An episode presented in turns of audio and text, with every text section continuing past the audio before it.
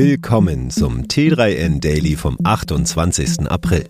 Heute geht es um einen Neustart der Hype-App Clubhouse. Außerdem keine Updates mehr für Windows 10, DWS-Kooperation mit Galaxy, Deepfakes nach Kundenwunsch und überraschend hoher Gewinn bei Amazon.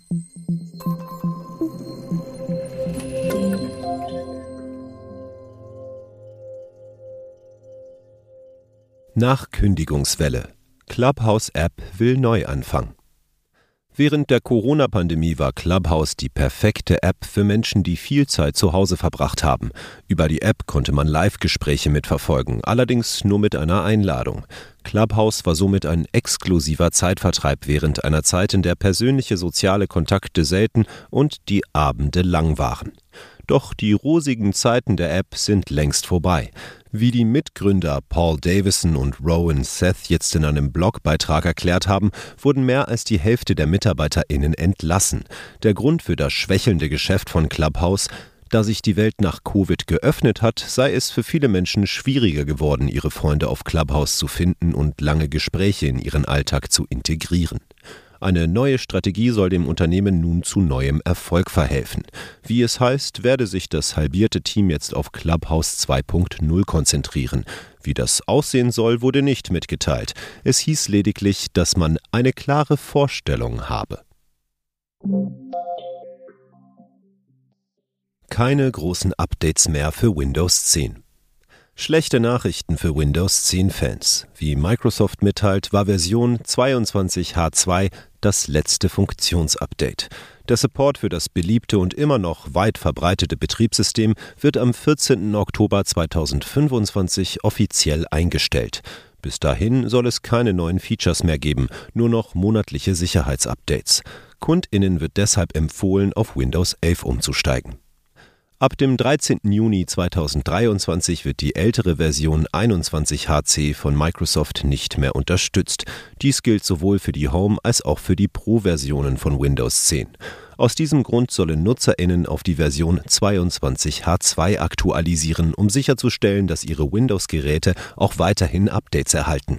Es gibt einige Versionen im Long-Term Servicing Channel, kurz LTSC, die auch nach Ablauf des Supports weiterhin Updates erhalten sollen. Das sei jedoch eine Ausnahme. DWS kooperiert mit Galaxy und steigt in Kryptomarkt ein. Neue Kooperation im Anmarsch. Die Fondsgesellschaft DWS schließt sich mit dem digitalen Finanzdienstleister Galaxy zusammen und will im Kryptogeschäft mitmischen. Der Vermögensverwalter möchte zunächst in Europa eine Reihe von Exchange Traded Products, kurz ETP, auf bestimmte Kryptowährungen entwickeln. Ziel sei es auch, Anlegerinnen mit weiteren Lösungen für digitale Vermögenswerte einen Zugang zum wachsenden Blockchain- und Digital Asset-Universum zu ermöglichen. Dank der exklusiven Allianz mit dem Finanzdienstleister Galaxy Digital kann die Fondtochter der Deutschen Bank auf ein umfangreiches Know-how im Bereich der Blockchain-Technologie zurückgreifen. Das Unternehmen, das von CEO Michael Novogratz in New York gegründet wurde, verwaltet ein Vermögen von mehr als 2 Milliarden US-Dollar und bietet eine breite Palette von Dienstleistungen an, darunter Handel, Vermögensverwaltung, Investmentbanking und Mining. Für 145 Dollar. Deepfakes nach Kundenwunsch. Erschreckend einfach. Mit Tencent Cloud wird die Erstellung von Deepfakes kinderleicht. Drei Minuten Videomaterial, 100 gesprochene Sätze und 145 US-Dollar reichen nämlich schon aus, um einen Bot für Livestreams zu erstellen, der Fragen beantwortet. Die hochauflösende digitale Person können UserInnen ganz nach ihrem Wunsch kreieren. Halb- oder Ganzkörper, 3D realistisch, 3D halbrealistisch, 3D Cartoon, 2D Realperson oder 2D Cartoon. Alles ist möglich. Lediglich 24 Stunden dauert die Produktion. Damit sich der digitale Mensch in eine Art Deepfake-Chatbot verwandelt, können auch kundenspezifische QA erstellt werden. Dank einer internen Timbre-Anpassungstechnologie können die Videos die flache Intonation und das eintönige Sprechmuster umgehen, die häufig ein Problem sind. Die Technologie der Deepfakes hat inzwischen ein so hohes Niveau erreicht, dass es oft schwierig ist, zwischen einem authentischen und einem manipulierten Video zu unterscheiden.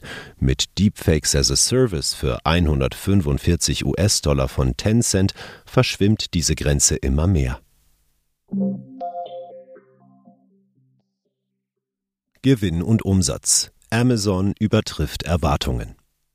Amazon liefert ab. Trotz Inflation und Konjunktursorgen konnte der weltgrößte Online-Versandhändler die Erlöse im Jahresvergleich um 9 Prozent auf satte 127,4 Milliarden US-Dollar steigern.